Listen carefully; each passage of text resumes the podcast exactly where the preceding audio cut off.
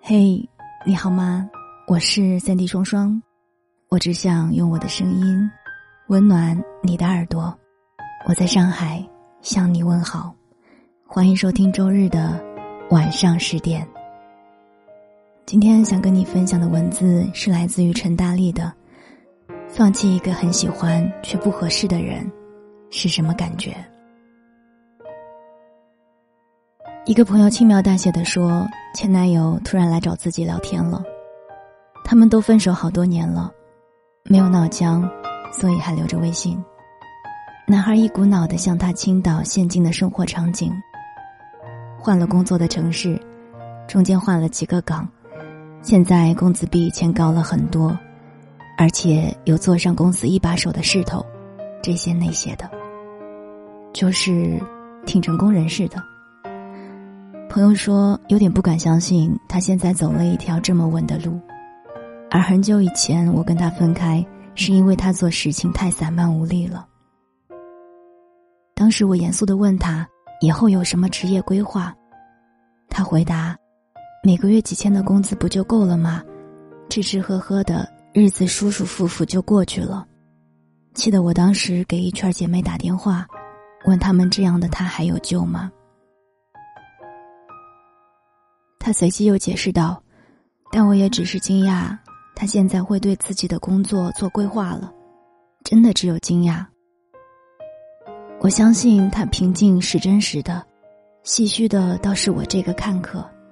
我在唏嘘他们在一起好几年，因为一件当时觉得无法克服的事儿分开，现在这件事情已经完美解决了，但两个人已经被时间梳洗过好几遍。”各自跑得那么那么远了。如今人海里人能相见，只是两双眼睛看向对方，没有了爱意缱绻，只剩被抽空了的叹息，柔和的安慰感。就是那种远远的看着对方，你过得还可以吗？我在想，时间是不是真的能偷走所有的情绪，最后所有的意难平。就像那种一个贴着标签的空袋子，标签上写着“痛彻心扉”，所以你知道你痛过，你记得你痛过，但是打开这个袋子呢，里面什么都没有。时间把所有特殊的人慢慢变换成特别不重要的人。我很唏嘘，还是因为我想起这么一段，在我的生活里还没有粉丝这种角色的时候。我曾经试过跟这样一个人在一起。其实我们两个都是素人，但我们都相信有一天我们两个会红。我们一起畅想以后攒上了名气，要一起接广告，要一起手挽手参加活动，这样那样，我们心目中的我们都是别人都看着又够不上的人中龙凤。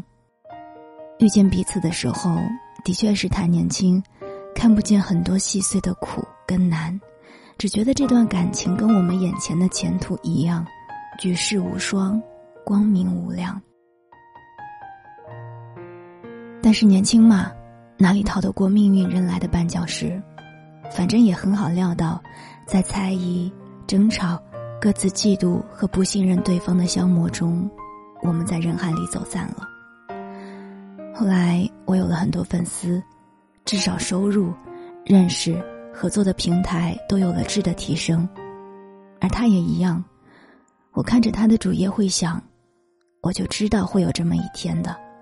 会想，这么天资出众的人，注定会被无数的人看到和欣赏。我本来也还好，直到今天朋友说了前男友这件事儿，我突然有点难过了。怎么这样？在一起的时候想出人头地。后来真的各自出人头地了，故事里却没有了对方的身影。我是很慢的才体会到爱乐之城的后劲的，就是那种我想站上舞台，你也很想，我们一起朝着一个金光闪闪的舞台奔去。这段感情是浸泡在我们对未来的无限憧憬里，我们自信的觉得有种生活是我们要一起过上的。但是女主隐隐跃进名利场的时候，身边是没有男主的。而他的爵士乐酒吧，女主米娅不是什么见证他诞生的第一个客人。放弃一个喜欢但是不适合的人的时刻，是在感情里顺势成熟的时刻。你终于体会到，长大的含义原来是踩着一地的心碎往前跑。都是这样的，让心碎搭成通往明天的桥，你才能看到更广阔的世界。某种意义上，我会觉得经历过喜欢但不适合的人是幸运的，因为只有在这种人身上，你会格外的倾注心力，你会感受到很纯粹的喜欢或者是恨，你会懂得被心动牵着走的喜悦和被心动欺骗的剧痛。人生中只有极少的阶段能如此淋漓的为另外一个人挥洒一切。过了之后，一切都褪色，没有什么好做书写和感慨的了。人与人之间这么脆弱，这么容易走散，而我们是努力试过要建立一些无坚不摧的东西的。你现在能接受生活的庸常了。但曾经有一个人试着和你一起跳出生活的庸常。他说：“我跟你和别人不一样，我们会得到这个世界上最好、最真实的东西。”我现在想想，多么飘忽的话！这几年里，你已经习惯于别人把最真实的东西给你，听烦了情话，也应付了种种疲惫。想起从前，你会想笑，当时怎么这样？怎么就听进去这种话？但是有时候你会想起来，如雷贯耳般，他真的这么认真的说过这样的话，而当时，你也有很认真在听。我是 Cindy 双双，这里是周日的晚上十点。